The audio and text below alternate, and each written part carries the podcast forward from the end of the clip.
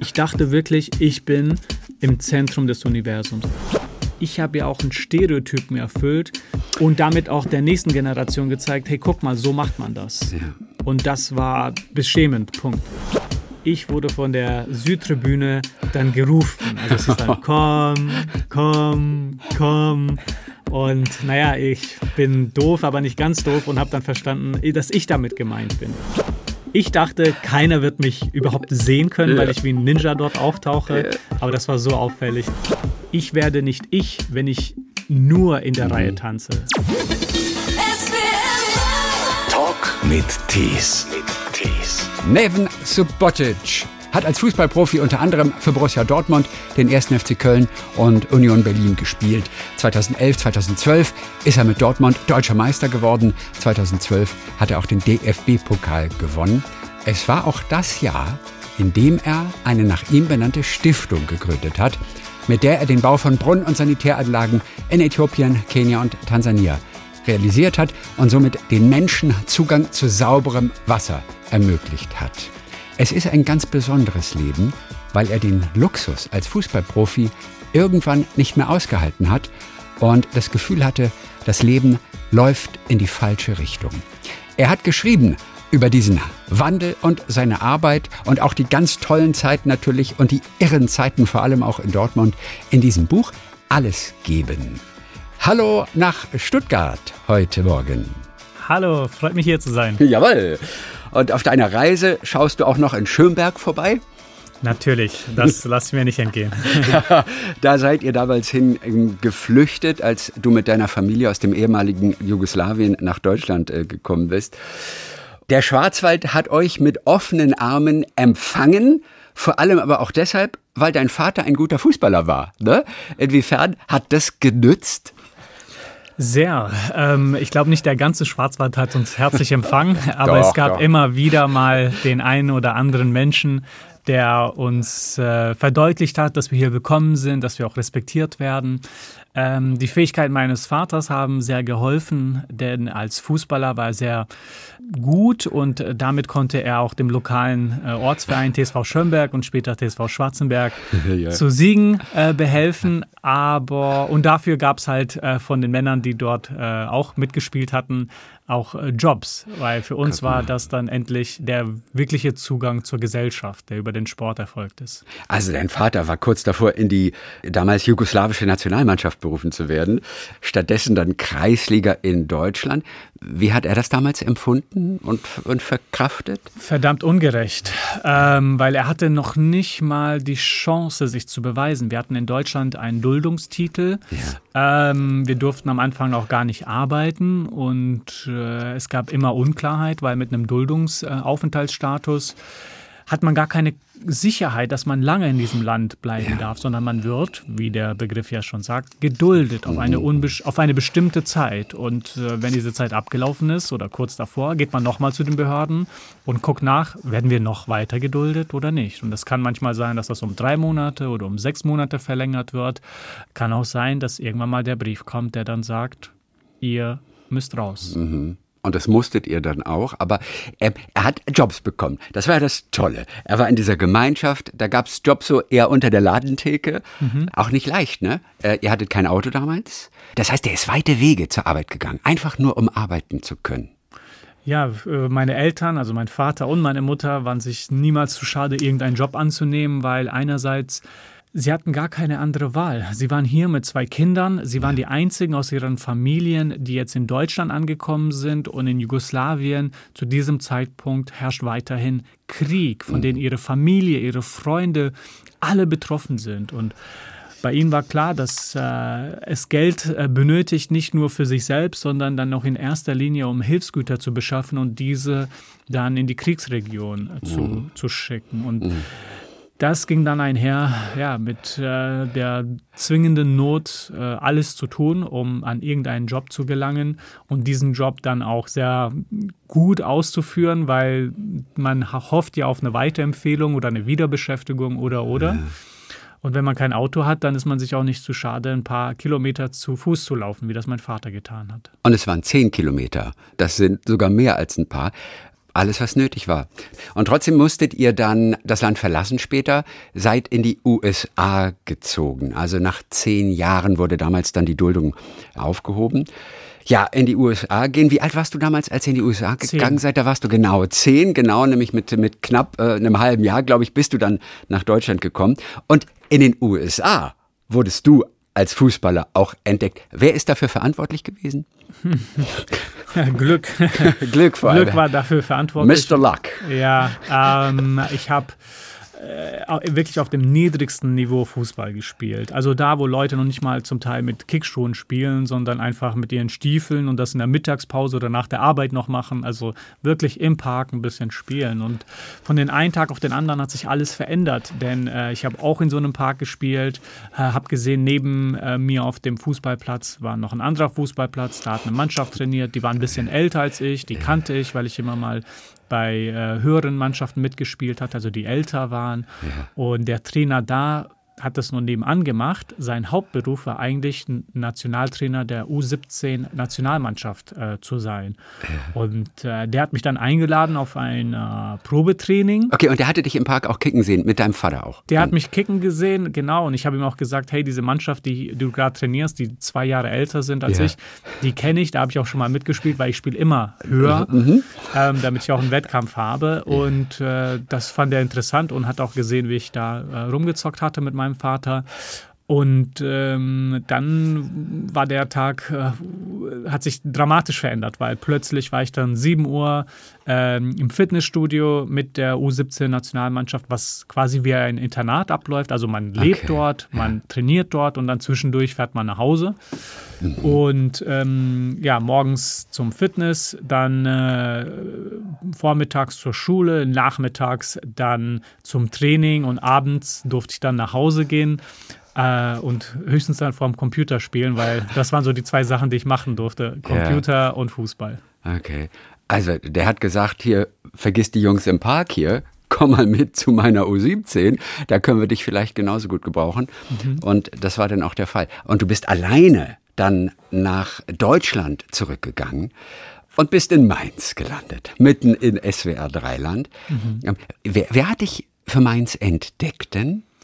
Ähm, jemand ähm, hat mich entdeckt, äh, mein damaliger Berater, der Steve heißt. Das ist ein äh, Engländer, der so ein bisschen wie Churchill auch aussieht äh, und auch äh, sonst ist von einigen Verhalten ähm, ein äh, liebenswerter Mensch und ähm, er hat mich in Amerika äh, entdeckt äh, und hat mir gesagt, hey, du, du spielst ja richtig gut. Ja. Ich könnte dir ein Probetraining in Deutschland organisieren. Und für mich war das äh, hervorragend. Das ist wie wenn jetzt ein deutscher Basketballer angeboten wird, mal in der NBA es auszuprobieren, weil das Niveau Klar. dort einfach deutlich höher ist. Und ähm, ich habe ja gesagt, habe das dann getan 2006. Ja. Äh, ich bin 17, mache mein Probetraining Training ähm, bei Mainz. Trainer ist Jürgen Klopp. Äh, Mainz spielt zu diesem Zeitpunkt noch in der ersten Bundesliga und nach ja, knapp einem Monat Probetraining sagt der mhm. Verein dann auch endlich, den nehmen wir. Das liegt jetzt alles auch ganz weit zurück, denn dein Leben, das ist mittlerweile ein ganz anderes. Der Fokus hat sich während deiner aktiven Zeit, während dieser unglaublichen Erfolge, zweimal deutscher Meister mit Borussia Dortmund und Kloppo, DFB-Pokalsieger, hat sich dein Leben einfach wirklich so stark verändert. Der Fokus ist ein komplett anderer. Du hast einen sehr ausgeprägten Gerechtigkeitssinn, der seitdem, seit dieser Profikarriere dein Leben dann bestimmt hat. Wann kam dieser Gedanke, ich führe ein wildes Leben, ich führe ein luxuriöses Leben, aber es kann doch wirklich nicht alles sein. Mit 17 bin ich nach Deutschland gekommen. Meine Eltern leben weiterhin in Amerika.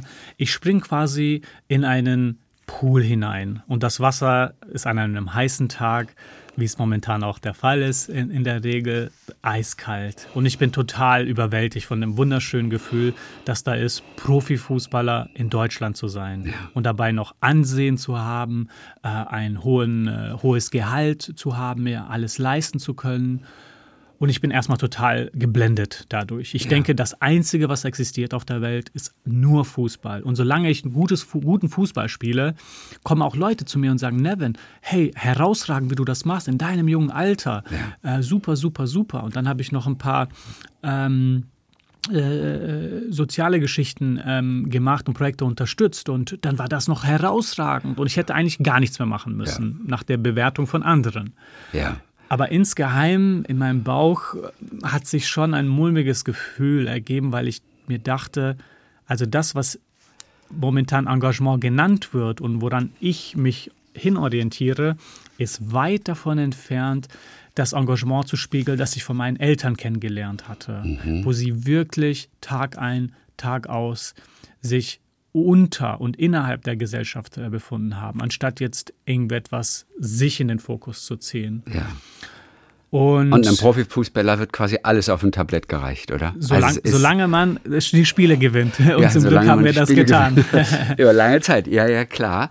Und dann, ähm, und dann geht das los mit, mit, mit diesem Gefühl, dieses mulmige Gefühl. Ich wusste auch nicht, was ich damit tun soll. Ich wusste nur, irgendwie, ich bin gerade nicht auf dem richtigen Pfad.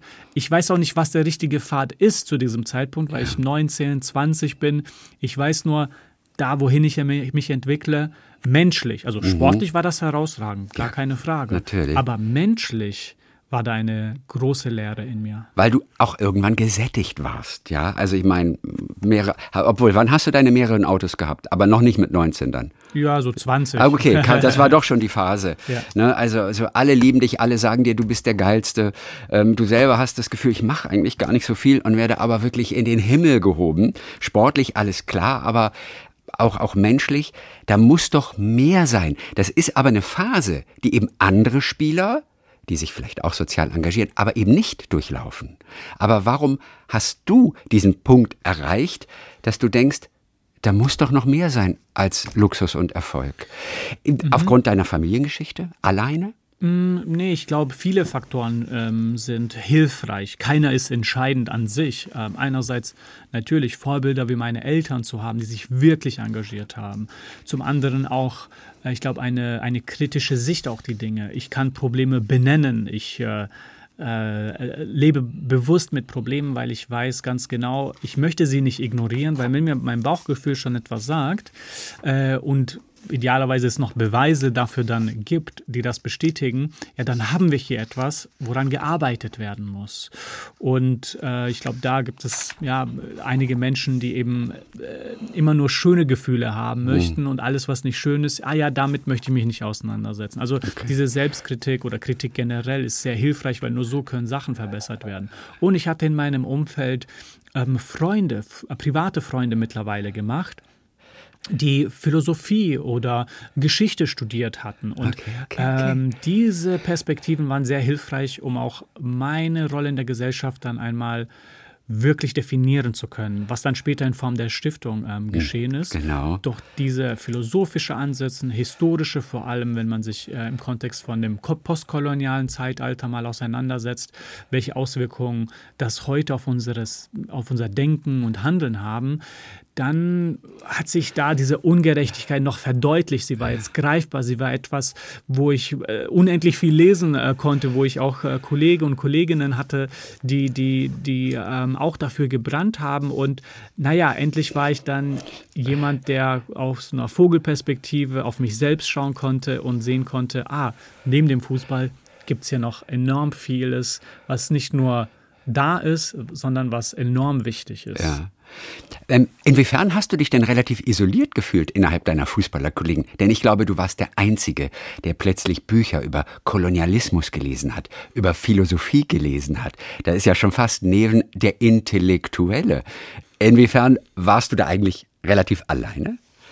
Ähm, ich glaube, bei der Bücherauswahl ähm, eher alleine. Also natürlich andere Kollegen äh, lesen auch andere Dinge aber ich glaube, die Kraft, die Intensität, mit der ich dann auch später die Stiftung gegründet habe und sie seit zehn Jahren auch leite, manage und darin auch tagtäglich arbeite, diese ist äh, besonders. Ähm, und das war auch ein bisschen schwierig, weil ich möchte ja auch nicht unbedingt aus der Reihe tanzen, merke aber, ich werde nicht ich, wenn ich nur in der mhm. Reihe tanze, ja. dann äh, sind wir gesellschaftlich so auf dem kleinsten gemeinsamen Nenner, wo alle möglichst nichts machen, was mhm. auffällig ist, womit auch wirklich eine gesellschaftliche äh, Entwicklung gar nicht möglich ist, sondern wir gucken links und rechts und denken uns, hm, keiner macht was, mache ich dann auch nicht. Oder hm, einer macht das, okay, dann mache ich auch das und das reicht dann, ohne sich irgendwann mal zu fragen, hey, was denke ich denn, ist denn wirklich wichtig? Wo kann ich meine Rolle sehen, selbst wenn vielleicht neben mir eine andere Person eine andere Rolle hat oder andere Möglichkeiten hat als ich? Mhm. So mag das so sein, wie es ist. Wir können aber nur unser eigenes Handeln und unser eigenes Denken bestimmen. Mhm. Und als ich verstanden habe, dass das der Weg nach vorne ist, gab es für mich kein Zurück. Okay, also wir arbeiten uns mal so in Richtung Stiftungsmoment auch. Ähm, es gab soziale Aktionen vom Verein. Fühlte sich für dich auch erstmal auch, auch sehr, sehr gut an. Einmal in der Woche im Kinderheim oder so weiter. Mhm. Ähm, sowohl in Mainz als auch in Dortmund. Das hat auch dir was gegeben. Ne? Also das war so, dass einmal die Woche, und das hatte man nicht von dir verlangt, du hättest vielleicht einmal alle drei Monate mal vorbeischauen sollen. Aber du hast von dir aus schon einmal die Woche im Kinderheim vorbeigeschaut. Was hat es dir gegeben?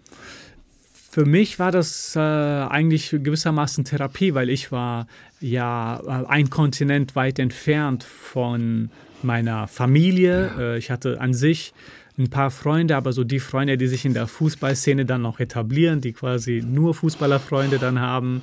Ähm, und so was richtig authentisch ist, wo man füreinander da ist, das gab es wenig. Und naja, im äh, Kinderheim damals in Mainz war es so, da waren Kinder, die zum Teil schreckliche Schicksale hinter sich hatten ja. und äh, die, die eben nicht das Abendessen mit Mutter, Vater äh, und Bruder und Geschwister äh, dann noch hatten, sondern sie waren halt im Kinderheim. Das wussten natürlich auch die anderen Kinder in der Schule auch und dadurch dass ich dann da als Mainz 05 äh, Spieler aufgetaucht bin, war es mhm. dann so, dass anstatt, dass sie äh, hier zum äh, Kinderspielplatz gehen und dort so ein bisschen die Außenseiter sind und auch selbst das Gefühl haben, dass sie minderwertig sind, auf einmal waren es die anderen Kinder, die zu ihnen kommen wollten, ja. weil die hatten ja jetzt ein äh, Mainz 05 Spieler um ja. sich und ihnen so dieses Gefühl von Gerechtigkeit zu geben, dass sie jetzt auch nicht nur benachteiligt, sondern auch mal bevorzugt mhm. werden, fand ich sehr schön und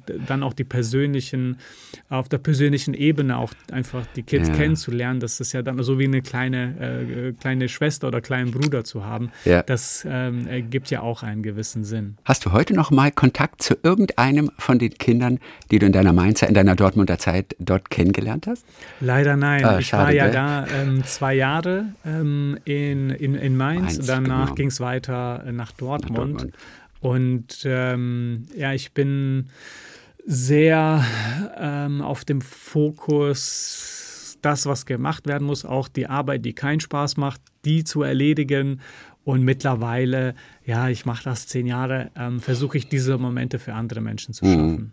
Also das waren auf jeden Fall wirklich schon mal so diese, diese kleinen, auch hellen, dich inspirierenden Momente auf der einen Seite. Parallel dazu natürlich das Leben als erfolgreicher Fußballer mit viel Geld und äh, Luxus.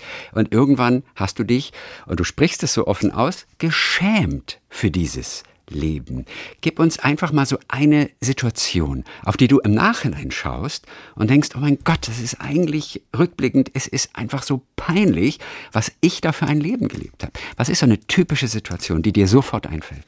Ähm, tausend fallen mir ein, aber um es dabei zu, zu belassen, ähm, ich, ich pick's mal auf. Ich, ja. ich dachte wirklich, ich bin im Zentrum des Universums. Alles dreht sich um mich, also muss ich auch ein großes Haus haben, das dann nicht nur Geld kostet, sondern auch enorm viel Zeit, um zu managen und dann auch mit irgendwelchen Inhalten zu füllen.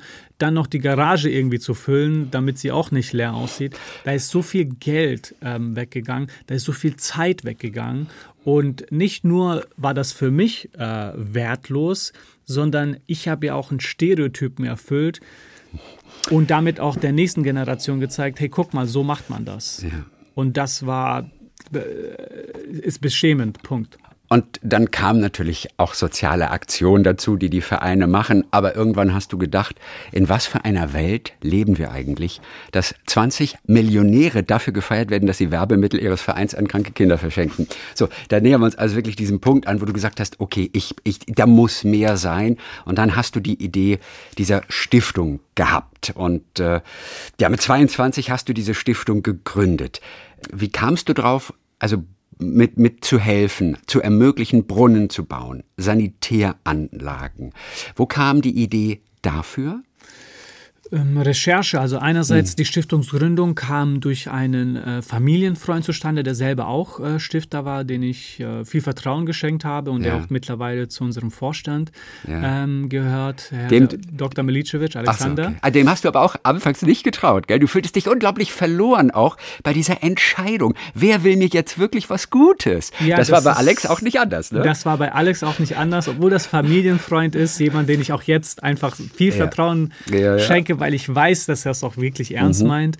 Ähm, aber da in diesem Fußballkosmos, ah, da tanzen so viele Haie um einen herum, weil es einfach enorm viel Geld gibt. Ja. Und naja, zum Glück habe ich ihm vertraut, weil als er mir sagte, eine Stiftung gründen, das ist eine Möglichkeit, um wegzukommen von dieser Frustration, die da war, in mhm. Anführungsstrichen Charity und dann auf dem roten Teppich ein paar Fotos zu machen, etwas zu signieren, da mal eine Spende zu machen und äh, dann einmal im Jahr, wie du es schon sagtest, äh, ins Kinderkrankenhaus zu gehen mit einem Fotografen und dabei Werbeartikel zu verschenken. Irgendwie hat sich das nicht richtig angefühlt für mich. Das war eben nicht das Engagement, das ich kannte von meinen Eltern, wo es wirklich ganzheitlich war dann habe ich mich einfach mal damit befasst, hey, ähm, anstatt nur mit diesem Frust rumzulaufen, wie soll das dann aussehen? Was ist denn nicht nur ein Ziel, was wichtig ist, sondern auch eins, das realisiert werden kann von mhm. einer Organisation, wie ich sie jetzt gründe. Und mhm. naja, global gesehen, das war für mich auch entscheidend. Ich wollte mich nicht limitieren dadurch, dass meine Eltern aus Bosnien kommen und da jetzt Nachkriegszeit ist oder dass meine Eltern jetzt in Amerika leben oder dass ich jetzt gerade in Dortmund lebe und quasi da deshalb sagen, ah ja, ist ja alles schon irgendwie vorentschieden und ich setze mich dort ein, wo ich schon mal war. Okay, ja, Nein, stimmt. Ich finde, das ist dass es äh, vor allem, wenn man das auch hochrechnet, ja, wenn alle sich nur für die eigenen Leute einsetzen, mhm. dann haben wir gar keine Völkerverständigung mehr. Und naja. Guck mal, das ist interessant, weil das ist natürlich mhm. der erste Gedanke. Ich helfe in der Stadt, wo ich wohne, genau. weil da was ist. Ich helfe meinen Eltern oder anderen, die in Bosnien ihr Leben wieder aufbauen wollen nach dem Krieg.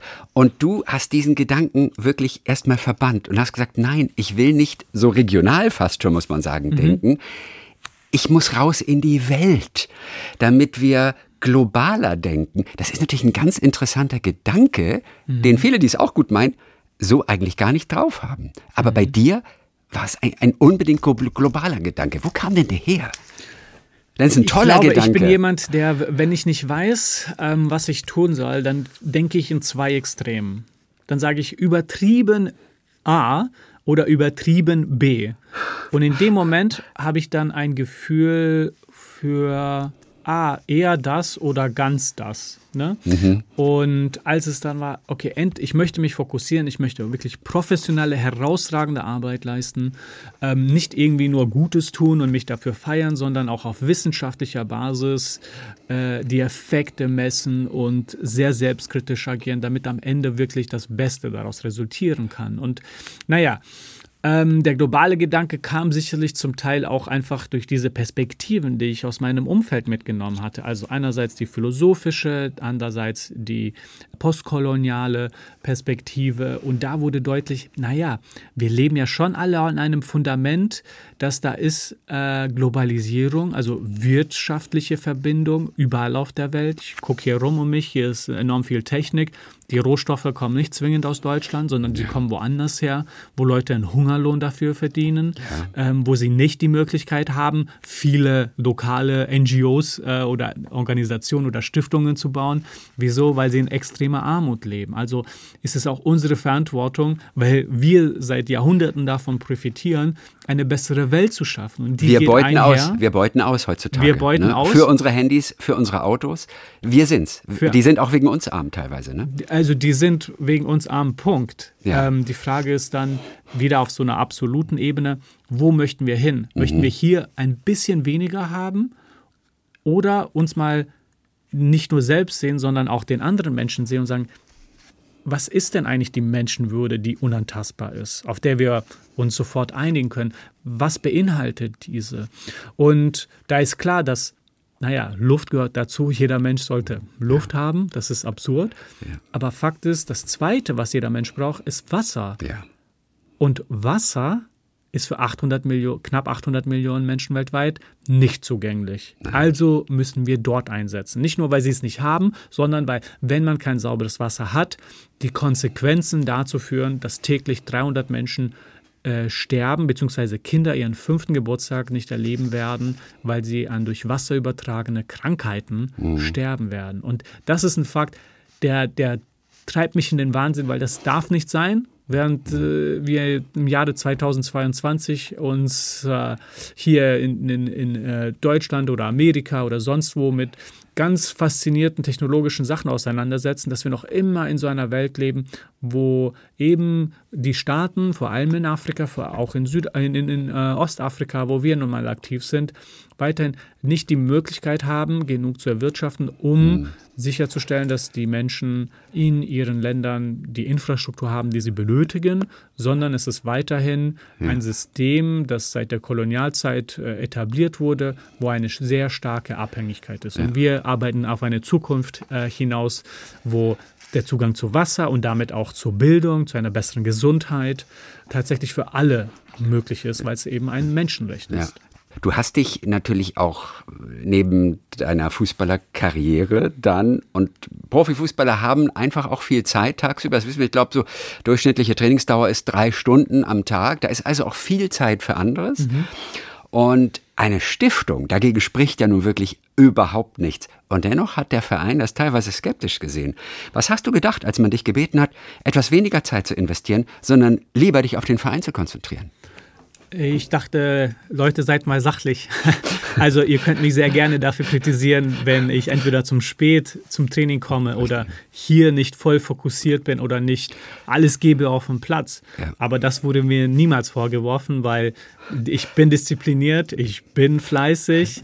Äh, wenn ich auf dem Platz bin, gebe ich alles. Also das war nicht zu diskreditieren. Also haben sie irgendwas gefunden, was sie nicht kannten. Und naja, was der Bauer nicht kennt, davor hat er erstmal Angst. Und äh, als ich das verstanden habe, dass vielleicht für einige, die ja auch nur ein Leben lang im Fußball agiert haben und darüber hinaus auch vielleicht die eigene persönliche Entwicklung nicht weitergefasst haben als das, da fehlt es an Verständnis. Und da ist, äh, glaube ich, gewissermaßen eine Angst mit verbunden. Ja, und die halbe Nacht Playstation spielen, ja, wa- was sicherlich dann viele, ja, viele Profifußballer auch machen, vielleicht auch mal deswegen übermüdet zum Training kommen, was man so hört, ist letztendlich kein Problem. Ne? Also das gehört für die dazu. Aber bei anderen Dingen, da wird man wirklich skeptisch. Gell? Das ist, das ist ein kurioser Gedanke eigentlich. Das ist ein kurioser Gedanke. Das ist halt nun mal, wenn alle eine Sache falsch machen, ja, dann nimmt man es hin. Wenn einer eine andere Sache macht, dann ist das merkwürdig. Dann passt das irgendwie nicht. Man weiß gar nicht, äh, wie man das angehen soll. Und ähm, naja, es äh, wurde dann auch diskreditiert. Und ich fand das sehr überraschend einerseits und andererseits auch traurig, weil das ja auch ein, zum Teil jetzt nicht zwingend ein Spiegel, Spiegelbild der Gesamtgesellschaft ist, aber ein Teil der Gesellschaft, die ähm, Kritik für alles hat. Also wo klar ist, alles ist falsch, alle anderen sind dran schuld und naja, ich weiß es besser, das reicht mir. Ja. Und naja, diese Haltung macht nichts besser, sondern sie stellt nur einen selbst auf den Podest, der nur in den eigenen Gedanken ist. Wir brauchen eine Gesellschaft, wo Leute mit anpacken, wo es auch ähm, Raum gibt für Diskussionen und für verschiedene Meinungen und vielleicht auch sogar manchmal für verschiedene Wahrheiten. Also äh, ich kann nicht jedem sagen, was die Wahrheit ist von Engagement und wie jeder das leben sollte. Kann ich nicht. Ich kann nur sagen, was meine Wahrheit ist anhand meiner Erfahrung. Und ich bin froh, wenn andere andere Leute das annehmen, einerseits, oder andererseits sagen, für mich bedeutet Engagement was anderes, und zwar das und das und das. Okay, gut, dann sind wir in Diskussion und wir können jetzt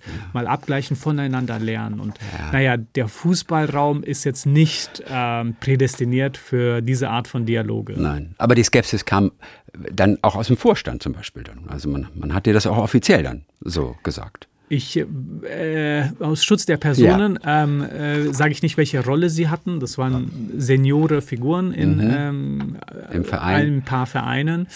Und es ist auch nicht wichtig, wer das war, weil es ist so häufig passiert, dass die Aussage ganz klar ist, dass es insgesamt einfach eine Hürde darstellt. Es ist mhm. also nicht die eine Person, sondern ne, wenn es ja. mehrere machen, ist es einfach eine Hürde, die sicherlich auch andere ähm, Fußballer davon abhält, eine persönliche Entwicklung äh, dahingehend mhm. zu entwickeln, zu, wahrzunehmen, ja. wo sie auch eine gesellschaftliche Relevanz haben. Und ja. naja, das brauchen wir. Weil wie schade ist es, wenn wir noch in zehn Jahren weiterhin zu den Kinderkrankenhäusern einmal kurz vor Weihnachten gehen, ein paar Werbeartikel verschicken ähm, und übergeben, davon Fotos machen und das dann Engagement benennen. Das ist äh, Unverhältnismäßig. Auf Unver jeden Fall. Also unverhältnismäßig ist sehr diplomatisch gesagt. Danke, ja.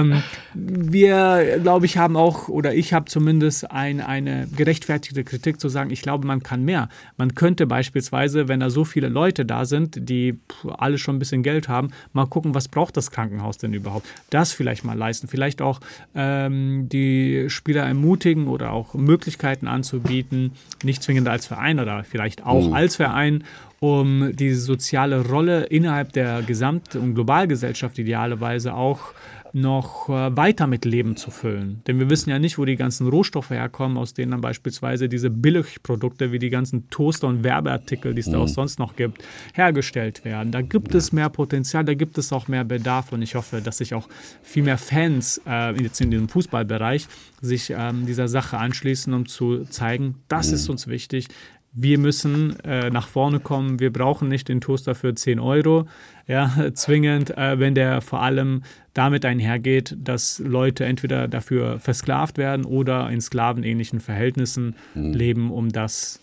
herzustellen. Also eines der wichtigsten Kapitel in deinem Leben auf jeden Fall, über das du auch schreibst in diesem Buch, Alles geben. Ähm, wir erfahren aber auch natürlich so einiges von dieser Wahnsinnszeit in Dortmund, ähm, wo ihr erstmal King of the World wart, also wie ihr Fußball gespielt habt dann. Ich glaube, die erste Meisterschaft mit Dortmund 2011 im eigenen Stadion nach dem Sieg gegen Nürnberg, das war ein Augenblick größer als das Leben. An welche fünf Sekunden musst du sofort denken? Äh, äh, also eigentlich so die Feier in der Stadt, 600.000 äh, verrückte Menschen und wir äh, mit die Verrücktesten, die dann gemeinsam diesen Erfolg gefeiert haben. Und du warst überhaupt der Verrückteste. Ich glaube, äh, es ging eigentlich zu einem ruhigen Abendessen beim Italiener mit dem Verein, mit der Mannschaft. Du bist dann aber nochmal in, in, mit deinem Auto einfach in die Innenstadt gefahren, hast dich dort gezeigt den Fans, was eigentlich sehr überraschend war, weil du bis dahin eigentlich so gut wie gar keinen direkten Kontakt zu den Fans hattest. Woher kam denn dieser Augenblick plötzlich? Der Wunsch kam einfach aus der Euphorie heraus. Äh, wir wollten, also also meine Freunde und ich, in die Stadt fahren. Wir wollten nicht uns den Fans präsentieren, sondern wir wollten mit den Fans gemeinsam ja, diesen Erfolg feiern. Ja. Und äh, das wurde nicht angeleitet, sondern war spontan. Und ich bin so dankbar, dass wir das noch äh, gemacht haben, uns getraut haben, weil das für uns und für die Fans weiterhin echt ein legendärer Moment ist. Kann das auch gefährlich sein? Ich meine, du denkst ja auch, die Masse kann es ja gar nicht kontrollieren in ihrer Euphorie dann plötzlich. Da ist plötzlich der Neven Subotic, der zeigt sich da. Ja, Leute, kommt her. Ja, nee, das ist das Schöne. Ich habe echt viel Vertrauen in die, in die Fangemeinschaft gewonnen, ja. weil man auch äh, einfach sieht, nicht nur die organisieren sich schon ohnehin, sondern da ist auch sehr viel Wertschätzung füreinander da und auch für mich als Spieler in diesem Moment, so dass alles eigentlich äh, sehr darauf aufgemünzt war, gemeinsam zu feiern und niemanden auf die Füße zu treten. Mhm. Und genauso war das dann auch. Als Spieler von Köln, du wurdest dann äh, verliehen Du hast später bei Union Berlin gespielt, hast du aber auch in deinem alten Wohnzimmer dann natürlich wieder gespielt, nur als Gegner jetzt. Ja. Und trotzdem, und da gibt es auch natürlich beeindruckende Bilder. Also wir alle hören immer von der gelben Wand. Und du hast vor dieser gelben Wand gestanden, die das der Wahnsinn schlechthin ist. Aber als gegnerischer Spieler von Union Berlin, vom ersten FC Köln vor dieser gelben mhm. Wand zu stehen, das ist ja noch mal etwas ganz anderes, denn die Fans haben wie reagiert? Nimm uns noch mal kurz mit. Ja, also nach dem Spiel, Spiel ist abgepfiffen, ja. ähm, die Mannschaft, also die Mannschaften gehen jeweils zu ihren Fans, also ich erstmal natürlich zu der gegnerischen Mannschaft sozusagen, also zu, zu Union genau. damals, genau. äh, Berlin oder auch zu, zum FC Köln. Köln. Dann hat sich so dieser Platz langsam geräumt und ich wurde von der Südtribüne dann gerufen. Also es ist dann komm, komm, komm. Und naja, ich bin doof, aber nicht ganz doof und habe dann verstanden, dass ich damit gemeint bin. Und ja, ähm, ja ich, ich wusste auch nicht, was jetzt passieren soll oder wird. Ich habe mich einfach komplett darauf eingelassen und dem Ganzen Vertrauen geschenkt. Und es war einfach wunderschön, weil die Fans, und das sind dann nicht nur die 25.000, die die gelbe Wand ausmachen, sondern das gesamte Stadion mit 80.000 Menschen hat mir dann einen wunderschönen Moment geschenkt. Und zwar mich gejubelt. Wir haben gemeinsam gejubelt und ja. gesungen und getanzt und das hat eine ja, sehr hohe Bedeutung, weil diese Wertschätzung, die damit einhergeht, mhm. äh, wie ich weiß, nicht nur für die sportliche Leistung ist, sonst würde das jeder Spieler irgendwie so handhaben, sondern auch für diese menschliche Leistung, also auch ja. Repräsentant und Botschafter des, der, der nicht zwingend des, nur des Vereins, sondern wirklich auch dieser Fanszene des Vereins zu sein, ja. ist äh, etwas, was mit sehr viel Respekt begegnen. Vielleicht begegnen. war das ein Dankeschön für die Szene mit dem Auto damals. Du bei der Meisterfeier. Vielleicht auch das. Vielleicht, Vielleicht, war das ein, ein bisschen von allem. Ein bisschen von allem ja. war dabei. Ja. Ein kurioses Bild auf jeden Fall. Da steht dieser Spieler in Rot und dirigiert quasi die gelbe Wand ja, mhm. von der gegnerischen Mannschaft. Das ist wirklich größer als alles andere, ne? Ja, das ist mächtig, ja. also übermächtig und naja, ich kann, ähm, ja, ich bekomme schwitzige Finger, wenn ich nur daran denke. Ja. Du hast dich einmal sogar als, als Profi, der aber verletzt war an dem Spieltag, unter die Fans gemischt in der gelben Wand. Also Schal vor Mund, Sonnenbrille auf und trotzdem hat dich einer erkannt. Was passierte dann?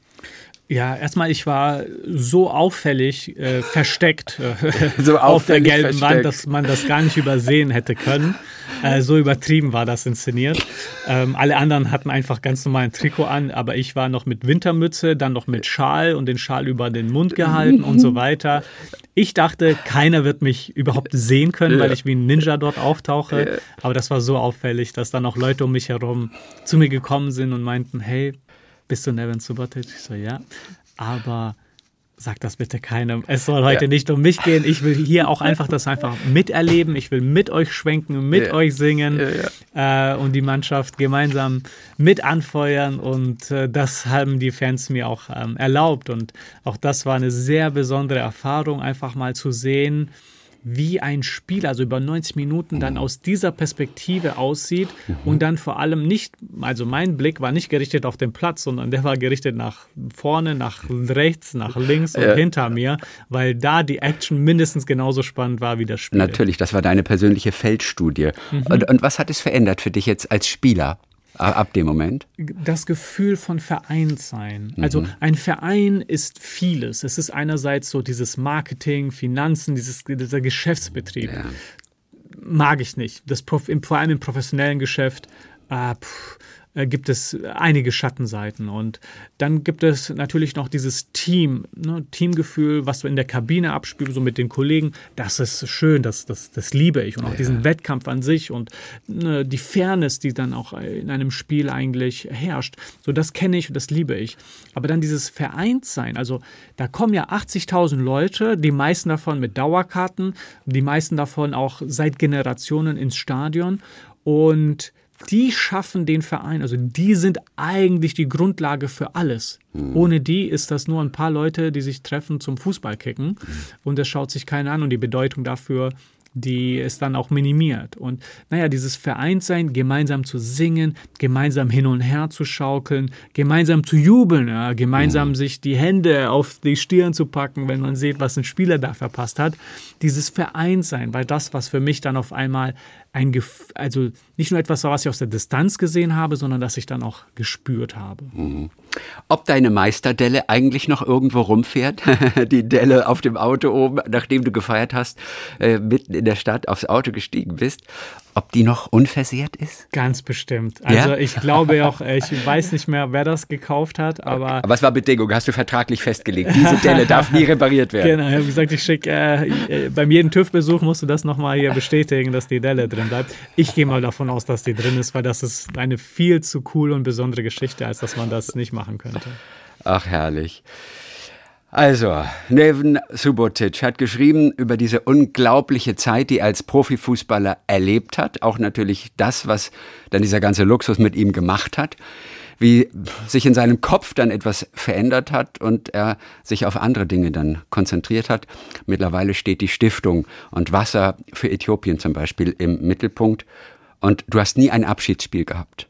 Oder kommt das nochmal? Ich hoffe, es kommt noch. Äh, ich ja. kann mich nur dazu einsetzen und alle sind herzlich dazu eingeladen, ähm, mit mir ähm, das zu tun. Irgendwann mal äh, in den nächsten Tagen äh, werde ich mal auch einen Brief an den Verein richten und den Wunsch äußern. Ich fände, das wäre eine wunderschöne Krönung. Oder? Und du wirst auch nicht faulen in diesem Spiel.